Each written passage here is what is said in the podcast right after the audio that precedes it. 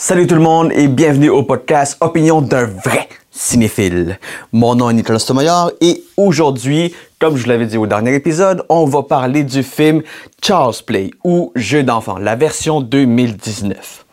Pour ceux qui ne connaissent pas le podcast, eh bien, je suis tout simplement un cinéphile. Je suis un passionné de films, je suis un passionné de cinéma. Je m'intéresse à tous les genres de films, que ce soit comédie, action, film d'amour, euh, science-fiction, peu importe, name it, je les aime tous. Et le podcast est né pendant la quarantaine que toute la planète a vécu. Je me suis dit, autant faire quelque chose de le fun, autant m'amuser pendant cette quarantaine et pourquoi pas créer un podcast. Bref, retournons au vif du sujet, le film Jeu d'enfant Child's Play version 2019. Eh bien, je vais vous lire en premier le synopsis. Vous me direz ce que vous en pensez après, mais voici l'histoire. La corporation Kazlan produit des poupées populaires et révolutionnaires, capables de converser et de s'activer au contact d'êtres humains grâce aux technologies informatiques.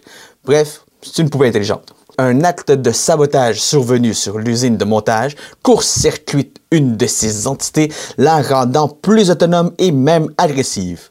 Ce qui veut dire intelligence artificielle. Elle est achetée par Karen, une mère monoparentale qui tente de remonter le moral à son fils Andy, sans amis depuis leur récent déménagement.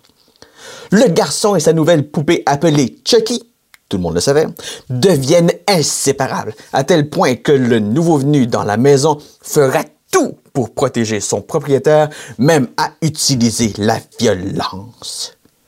Ce synopsis a été créé par Sinoche.com. Bref, pratiquement rien de nouveau sous le soleil ici, c'est un film de Chucky.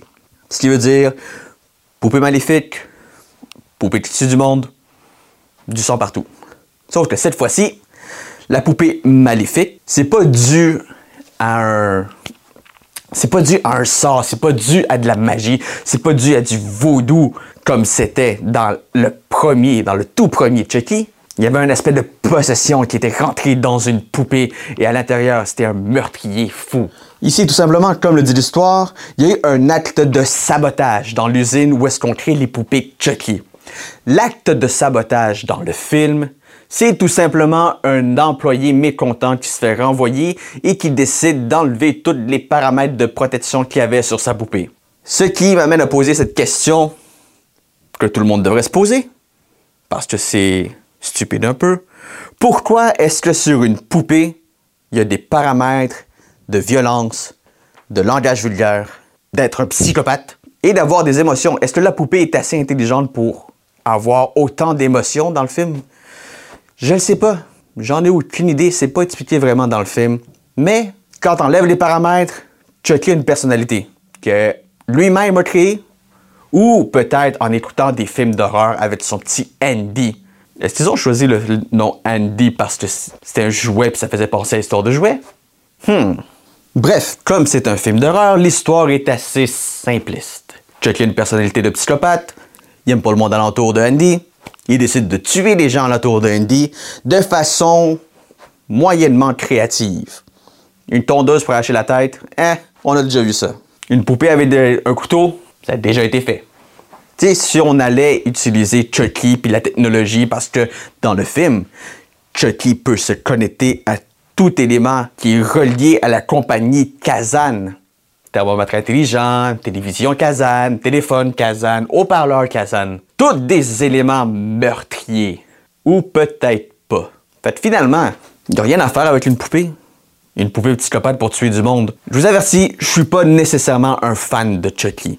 Le premier était bon, le deuxième correct, les huit autres suites qu'ils ont faites avec la fiancée de Chucky puis le fils de Chucky, comment une poupée peut se reproduire, aucune idée. Mais comme tous les goûts sont dans la nature au niveau des films, il y en a certains qui considèrent Chucky comme un des maîtres de l'horreur. Probablement à ses débuts, oui, je l'accorde, ça devait faire peur. Même que le premier est quand même assez bon. Mais ensuite, non, pas vraiment. Lui particulièrement, c'était pas fort, c'était pas fort. Parce que au final, dans les dernières années, il y a d'excellents films d'horreur qui sont sortis. Et je veux dire vraiment magnifiques films d'horreur. Exemple, le Hit avec le clown, ça. Il y a eu Héréditaire. Il y a eu récemment Midsummer. C'était magnifique. il y a eu Get Out, il y a eu Us, toutes des, on pourrait dire des chefs-d'œuvre au niveau du cinéma d'horreur et de suspense, des thrillers.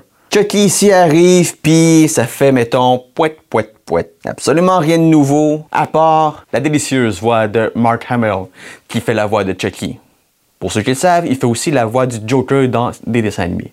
Et c'est magnifique.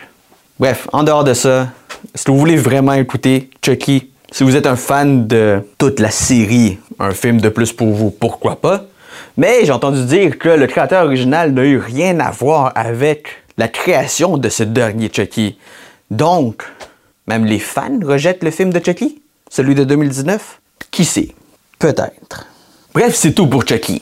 Et comme j'avais pas nécessairement de points positifs à dire sur le film de Chucky, Jeu d'enfant, je me suis dit, je vais inclure un autre film dans cette critique, dans ses opinions. Dans Opinion d'un vrai cinéphile, j'inclus quelque chose d'autre. Et ça sera le dernier Terminator Dark Fate. Oui, oui, qui est sorti il n'y a pas très longtemps et qui, pour plusieurs raisons, probablement a été un échec monumental. C'est bizarre, ça fait plusieurs films que je dis échec. Le prochain film sera un qui a été un succès, autant critique qu'au box-office. Je vous l'annonce en primeur, The Irishman de Martin Scorsese. Ah là, on va avoir du fun. Mais, pour revenir à notre sujet, Terminator, The Dark Fate. Date de sortie 1er novembre 2019. Comme je l'ai mentionné, ce fut un échec retentissant, mais retentissant pour le retour de James Cameron aux commandes de la franchise. Il n'a pas réalisé le film, il l'a produit, il l'a scénarisé, à quoi tu as pensé? Eh bien, pour vous mettre en situation, je vais vous lire le synopsis. Danny Ramos, 21 ans, mène une vie tranquille à Mexico avec son frère et son père. Elle voit sa vie complètement bouleversée lorsqu'un Terminator, un indestructible rêve 9, REV 9, est envoyé du futur pour l'éliminer. Heureusement, une humaine au physique augmenté débarque au même moment pour la protéger. Les deux femmes seront aussi aidées par la redoutable Sarah Connor, retour, qui traque les Terminators depuis des décennies. Ensemble, elles tâcheront de trouver un moyen d'éliminer le rêve neuf et ainsi protéger Danny, qui tient le sort de l'humanité entre ses mains. Encore une fois, ce synopsis est une gracieuseté de Sinoge.com. Maintenant, pour mieux comprendre le synopsis, voici la bande-annonce. Bande-annonce! Je m'appelle Sarah Connor. Le 29 août 1997 devait être le jour du jugement dernier. Mais j'ai changé l'avenir. J'ai sauvé 3 milliards de vies. Ça suffit comme parcours? Non. Vous avez peut-être changé l'avenir. Mais vous n'avez pas changé notre... J'en avais jamais vu un comme toi avant. Presque humaine. Je suis humaine. Simplement améliorée. Pourquoi son sort vous intéresse? Parce que j'ai vécu ce qu'elle vit. À l'écoute de la bande-annonce et du synopsis, est-ce qu'il y a quelque chose de nouveau? Sarah Connor est de retour. Tan, tan, tan, tan, Et pour votre plus grand plaisir, elle va dire toutes les répliques de Terminator 2. Mais la chose qui est la plus intéressante du film, c'est que ça commence bien et mal en même temps. Je vous explique. Dès que le film commence, on est dans les années 90 où Sarah Connor et son fils John Connor viennent tout juste de faire exploser l'usine de Cyberdyne. Donc, on est à la fin de Terminator 2. Ils sont sur la plage et tout va bien, ils prennent une bière, blablabla, des belles vacances. Et apparaît de nulle part, taton, ton, taton, un Arnold Schwarzenegger, robot, tout le monde le sait, pour tuer encore John Connor. Et il réussit. Au fait, si je ne l'avais pas dit, il y a des spoilers. En voilà un. Qu'est-ce que ça veut dire tout ça? Ça veut dire que le T-800 réussit à tuer John Connor, donc les méchants gagnent. Est-ce que ça veut dire en même temps que Terminator 3 n'existe pas? Terminator 4 n'existe pas non plus? Tout à fait, vous avez bien compris. En tuant John Connor au début du film, il n'y a pas de John Connor dans le futur. Donc, Terminator 3 n'existe pas, et le 4 non plus, et celui avec Christian Bell, moins. Qui donnait à James Cameron, qui a produit le film, d'y aller avec un clean slate, d'y aller avec une page blanche, et de se dire, on va créer des nouvelles choses. Des affaires que le monde va faire comme Waouh, à quoi ils ont passé? C'était donc bien malade. Mais non, on va tous se dire à quoi ils ont passé. Mais il n'y a vraiment rien d'intéressant dans ça. Ben, je vous explique, c'est un peu stupide. Ça aussi, ce mot-là revient assez souvent dans certains films. On continue. Donc, John Connor est mort. L'humanité n'est pas sauve. On va tous se faire massacrer par des robots. Mais, dans le film, on suit une jeune femme qui s'appelle Dani Ramos, 21 ans, qui, dans sa vie, tout va très très bien, travaille à Mexico, vit à Mexico, parents, arrive de nulle part, comme d'habitude, le Terminateur méchant, le Rêve Neuf. Et en même temps, une humaine au physique augmenté. Évidemment, la franchise Terminator nous a habitués à avoir des scènes d'action épiques, des gros setups, plein d'explosions, des combats de robots. C'est super le fun.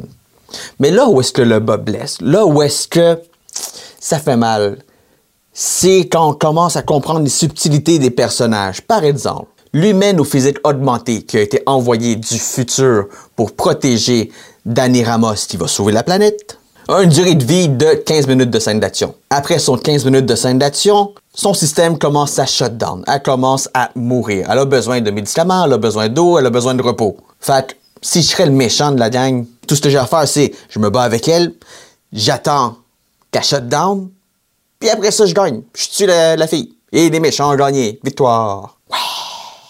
Mais non, c'est pas aussi facile que ça pour le méchant, pour le rêve neuf. Parce qu'il y a Sarah Connor, Linda Hamilton, qui revient dans son rôle emblématique pour, comme je vous l'ai dit, dire toutes les répliques de Terminator 2. Ça devient énervant. Trouvez quelque chose d'autre. Des nouvelles répliques. Donc, Sarah Connor revient pour sauver la planète, puis elle nous raconte qu'après l'assassinat de son fils au début du film par un T-800, elle a commencé à recevoir durant les années qui sont passées, bizarrement, des coordonnées sur son cellulaire qui indiquent clairement à quel moment un nouveau Terminateur viendrait du futur pour tuer l'espoir de l'humanité. Puis elle, a se trouvait là au bon moment et détruisait le Terminateur. Ça a l'air facile, hein? Ouais. Ça a l'air un peu facile.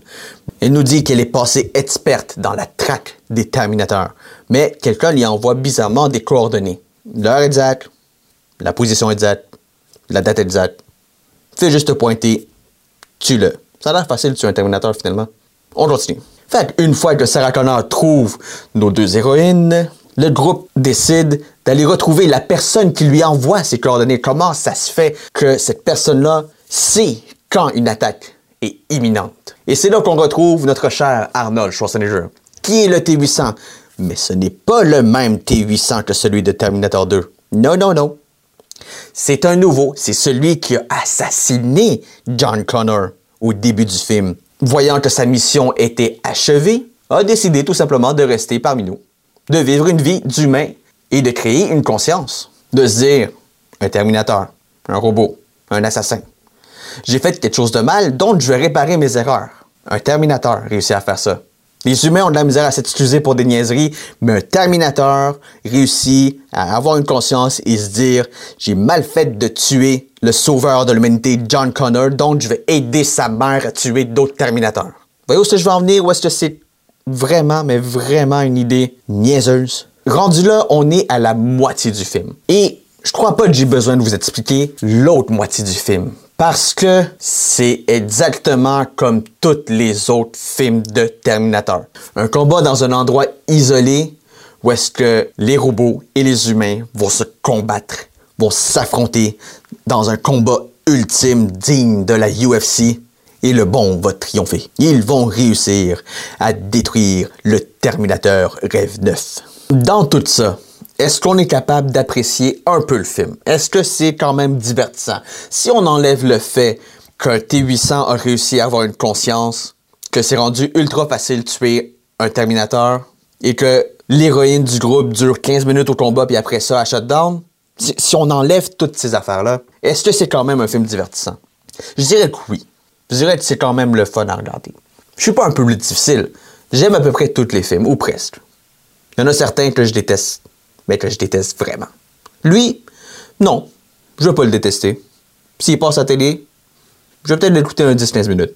Par contre, opinion personnelle sur le film, il y a des séquences vraiment stupides. Je vous nomme un exemple. À un moment vers la fin du film, notre groupe de héros est en train de combattre le Terminateur sur un barrage. Le barrage va évidemment céder et nos héros vont se réfugier à l'intérieur d'un camion de l'armée.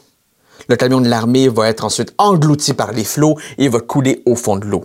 Notre méchant Terminateur va ainsi plonger dans l'eau pour essayer de tuer sa cible, eux qui sont dans un camion de l'armée qui est en train de se remplir progressivement d'eau.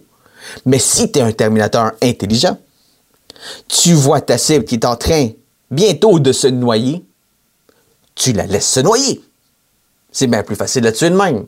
Tu n'es pas obligé d'aller la tuer et la regarder droit dans les yeux. Tu le vois, son camion se remplit d'eau, ils vont mourir dans 30 secondes. Yeah, encore les méchants gagnés. C'est tellement facile dans ce film-là.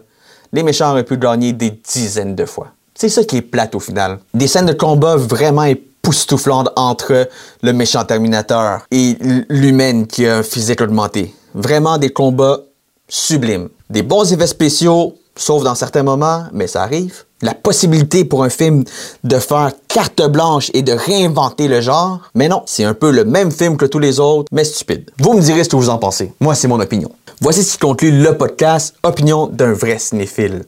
Je vous remercie d'avoir écouté cet épisode. N'oubliez pas de laisser des commentaires. Vous pouvez suivre le podcast sur Google Play, Spotify et iTunes. Merci d'avoir écouté. Ciao, à la prochaine.